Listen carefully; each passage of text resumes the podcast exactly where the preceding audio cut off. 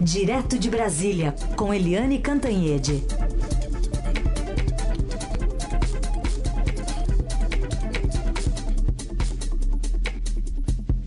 Oi, Eliane, bom dia. Bom dia, Raíssa, Carolina, ouvintes. Oi, Eliane, bom dia.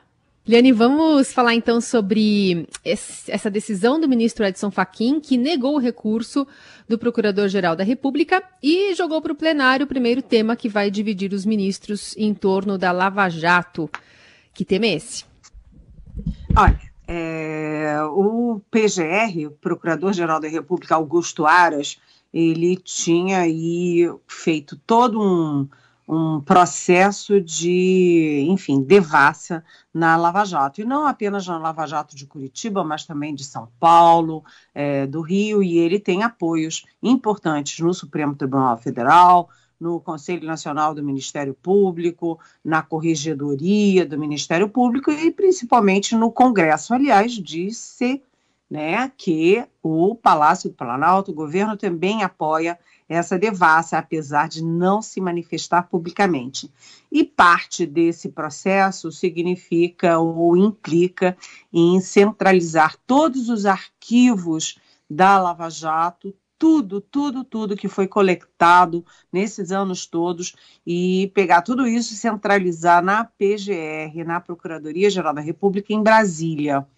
E tudo certinho, tudo indo muito bem, o Augusto Aras liderando esse processo, até que o ministro Faquim, lá atrás, deu uma liminar negando esse processo. Né? O Dias Toffoli, presidente do Supremo, tinha autorizado a centralização em Brasília, mas o, Dias o ministro Faquim, que é o relator, assim que acabou o recesso do Judiciário, ele negou, ele derrubou a liminar do Toffoli e, enfim, interrompeu o processo, inclusive retroativamente, ou seja, tudo que de arquivo que já tinha chegado em Brasília tinha que continuar lacrado. E a, a PGR recorreu dessa decisão do Faquin e o Faquin manteve, dobrou a aposta, negando o direito da PGR de, de centralizar todos os arquivos da Lava Jato. Mas o Faquin decidiu isso manter a decisão dele, mas jogando para o plenário. O que, que significa? Significa o que a Carolina acabou de antecipar, que é o seguinte: vai ser a primeira votação é, que vai trazer de volta a velha divisão, o velho racha do Supremo Tribunal Federal. O Supremo vem se mantendo muito unido em defesa da democracia, contra os arroubos aí da, do Palácio do Planalto, do presidente Jair Bolsonaro, do bolsonarismo, isso em, em, termos de fake news, de ataque às instituições, de manifestações golpistas. Então, o, Supremo todo unido, as decisões têm sido por unanimidade quando se trata defesa, da defesa da democracia. Mas quando se trata de Lava Jato, a situação é outra. Então, aí o Gilmar Mendes vai para um lado, o Luiz Roberto Barroso vai para outro, a Carmen Lúcia vai para um lado, o Ricardo Lewandowski vai para outro.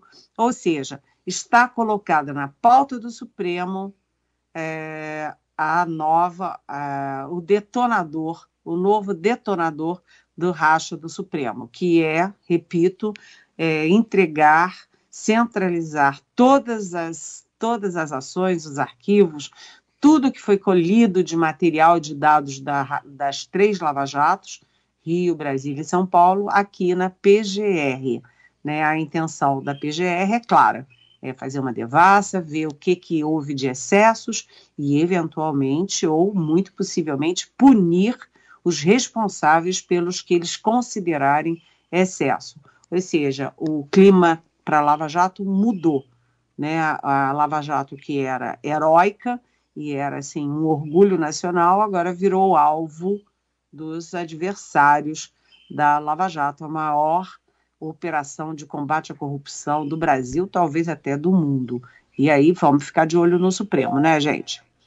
Bom, placar que deve ser apertado, né, Eliane? E com mudança de ministros à vista aí, né? Esse ano já muda, né, Eliane? Aí pode mudar o equilíbrio de forças também, né? Exatamente. É, a gente vai ter uma mudança em novembro, porque o Celso de Mello completa 75 anos, que é a idade limite. Celso de Mello, decano, é um homem muito é, respeitado, os pares dele todos reverenciam o Celso de Mello pela seriedade, pela capacidade técnica, né? Então, sai ele e entra alguém terrivelmente evangélico da lavra do uh, presidente Jair Bolsonaro. Vai ser a primeira indicação do presidente Jair Bolsonaro e todos que estão na lista são terrivelmente evangélicos, como, por exemplo, o ministro da Justiça, André Mendonça. Hum, tá bom. Ô, Eliane, falando um pouco de economia agora, tem aí hoje o Estadão está trazendo uma reportagem mostrando que o Ministério da Economia resolveu criar uma força-tarefa para defender a manutenção do teto de gastos. Está acompanhando aí a preocupação toda com a pandemia e o próprio Congresso Nacional uh, vai ter que ser convencido por essa força-tarefa, né? É, é, é uma manchete do, de primeira página do Estadão, para vocês verem a importância que esse tema tem, uma importância que não é apenas para o Ministério da Economia, nem para o governo, mas sim uma importância para o país, para a economia do país. A gente sabe que o mundo inteiro passa por grandes dificuldades na economia, é, recessão nos Estados Unidos, na Europa inteira, enfim, na América do Sul e o Brasil não escapa disso. E o Brasil já vem de um histórico, longo histórico de déficit público, né, uma dívida pública fora de controle.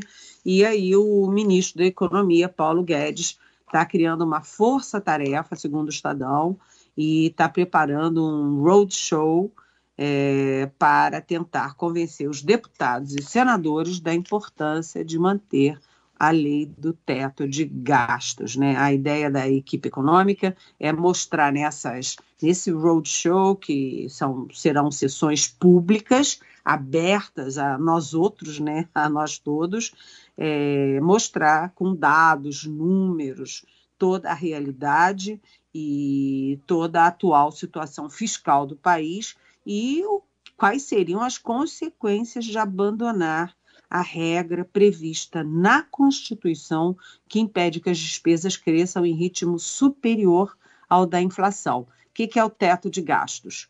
Né? A despesa dos governos não pode ser crescer, não pode aumentar mais do que a inflação. O teto é o índice de inflação. Né? É, contra, um desses dados que vai ser mostrado no Roadshow é, a previsão de alta da dívida bruta do governo para 98,2% do PIB em 2020.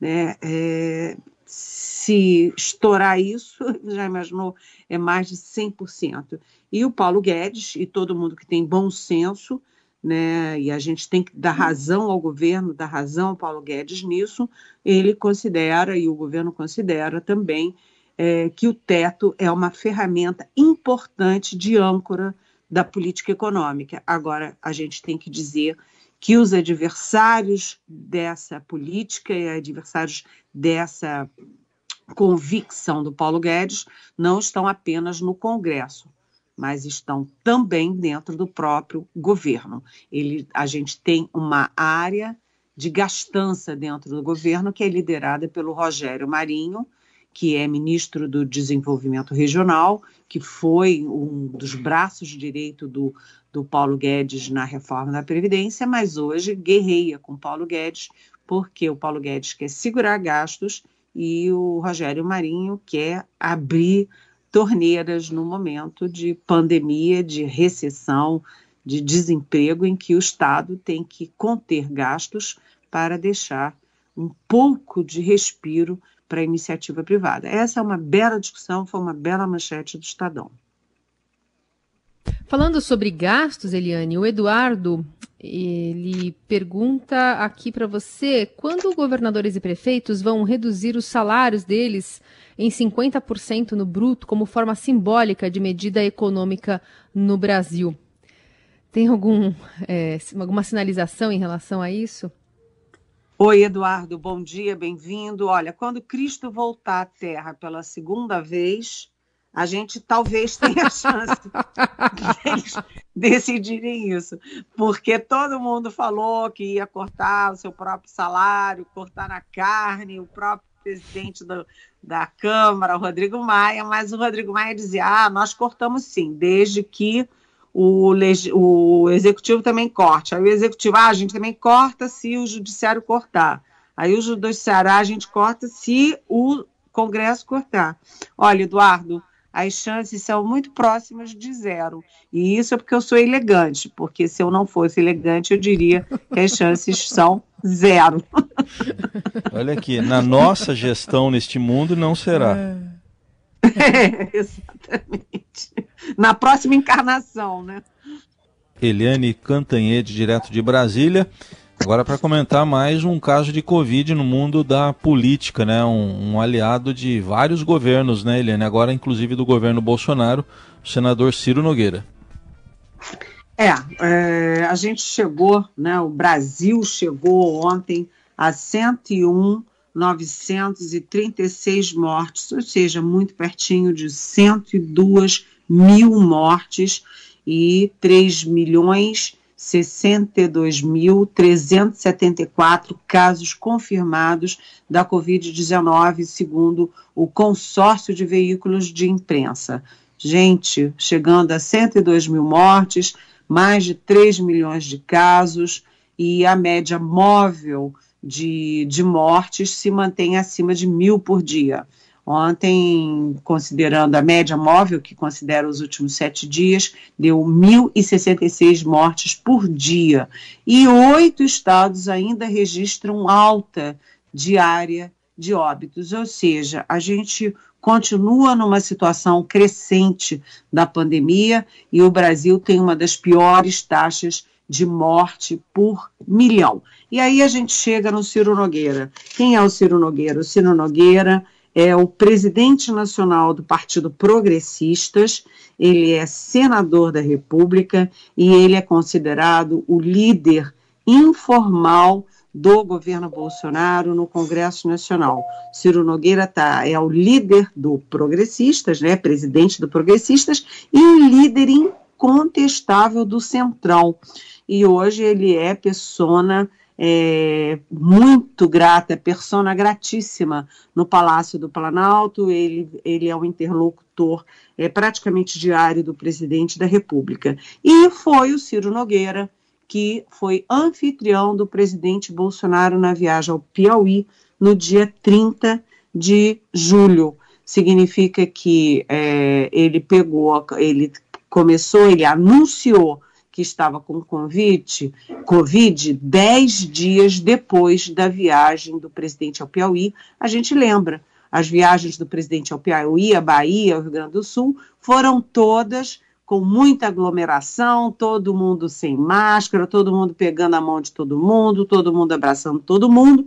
E isso, sabe, quando eu vi o Ciro Nogueira ontem com a Covid, eu fiquei pensando, puxa, se a gente pudesse é, pegar as fotos de todo mundo que teve contato é, desabrido com o presidente, sem máscara, sem nada, em aglomeração, e que depois pegou a Covid, a gente teria um exato é, retrato né, da, da, do estrago que o presidente faz, não apenas como exemplo para a população inteira, mas objetivamente no, no contágio da uh, do, da, do coronavírus, da Covid-19, porque é mais um. O presidente já tem oito ministros contaminados, o presidente agora tem o Ciro Nogueira, é, o presidente da Fiesp, é, o Paulo Scaff, teve, depois de ter contato com o presidente, e logo depois o presidente confirmou que estava com Covid. Ou seja, o presidente não é apenas é, é metaforicamente um irradiador da, pandemia, ele é objetivamente um irradiador da pandemia. E, portanto, a, ao ser contaminado, o Ciro Nogueira confirma essas aglomerações do presidente, que pro, é, é, feitas, né, patrocinadas pelo presidente da República, são é, motivo de contágio, ou seja, fazem mal à saúde do brasileiro. Eliane, hoje saiu a, a decisão mesmo, a ratificação da escolha do ex-presidente Michel Temer, né, para seguir naquela viagem ao Líbano, nessa ajuda brasileira a Beirute. E acho que é nesse contexto que o nosso, a nossa ouvinte Camila quer saber por que, que o presidente não manda ajuda humanitária para a sua própria população. Oi, Camila, bom dia, bem-vinda. Bem, aí a gente vai ter que, que falar a verdade, né? Que o presidente é, relutou muito, mas ele acabou cedendo à pressão do Congresso de fazer uma ajuda emergencial de 600 reais para milhões de brasileiros informais ou demitidos, desempregados, que não tinham como sobreviver sem esse dinheiro. Então, o presidente Jair Bolsonaro, ele liberou, sim, verbas para, é, para a pandemia no Brasil. E ele agora faz uma ajuda humanitária para o Líbano, Camila. Essa ajuda é, inclui medicamentos, é, inclui é, insumos e equipamentos respiradores para o Líbano. Isso tudo vai num, num avião da FAB e também vai por navio. Vai também uh, vão também 4 mil toneladas de arroz porque o Líbano importa todos os cereais que come, praticamente todos.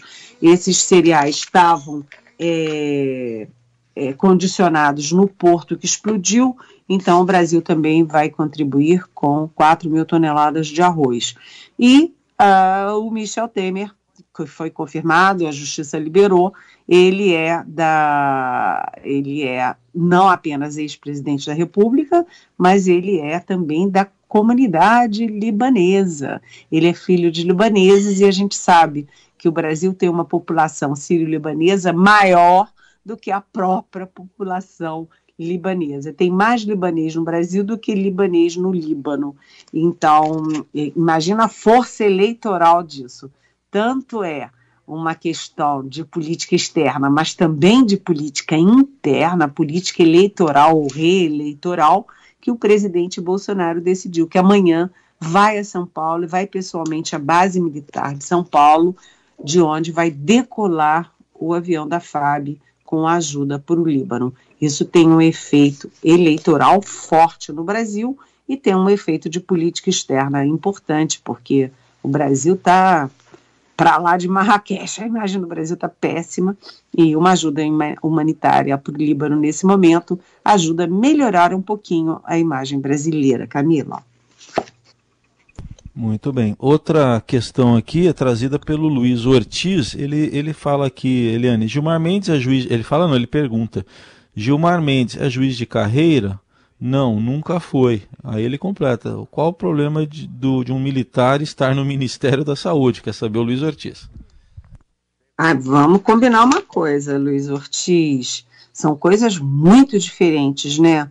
O ministro Gilmar Mendes, ele foi procurador, né? Ele é de carreira, ele tem curso na área jurídica na Alemanha, né? Ele foi advogado-geral da União, ele tem todas as qualificações para ser ministro do Supremo Tribunal Federal. Né, a, toda a formação dele é na área de direito, inclusive é uma bela formação, imagina, é, mestrado, é, doutorado na Alemanha, é, ele é muito preparado. Agora, o general Eduardo Pazuello é um general de logística, um general intendente. Ele nunca viu uma curva epidemiológica na frente dele, Luiz Ortiz. É muito diferente. Você tem uma pandemia, quem sabe ligar, lidar com pandemia no mundo inteiro é epidemiologista, sanitarista, é médico ligado à saúde pública, né? Ou médico que tenha conhecimento, que tenha passado por uma universidade, ou que seja um é, excelente quadro gestor. O, o Pazuello, ele não tem nada a ver com a área de, de, de saúde, ele não tem nada a ver com pandemia, ele sequer é ministro efetivo, ele é um interino e ele entupiu o Ministério da Saúde de militares. Ah, são quase 30 militares lá. Então, é o homem errado, na hora errada, com a equipe errada, Luiz, vamos combinar. Essa é Eliane Cantanhede conosco respondendo as perguntas dos nossos ouvintes aqui no Jornal Dourado e ela volta amanhã. Obrigada, Eliane. Até. Até amanhã.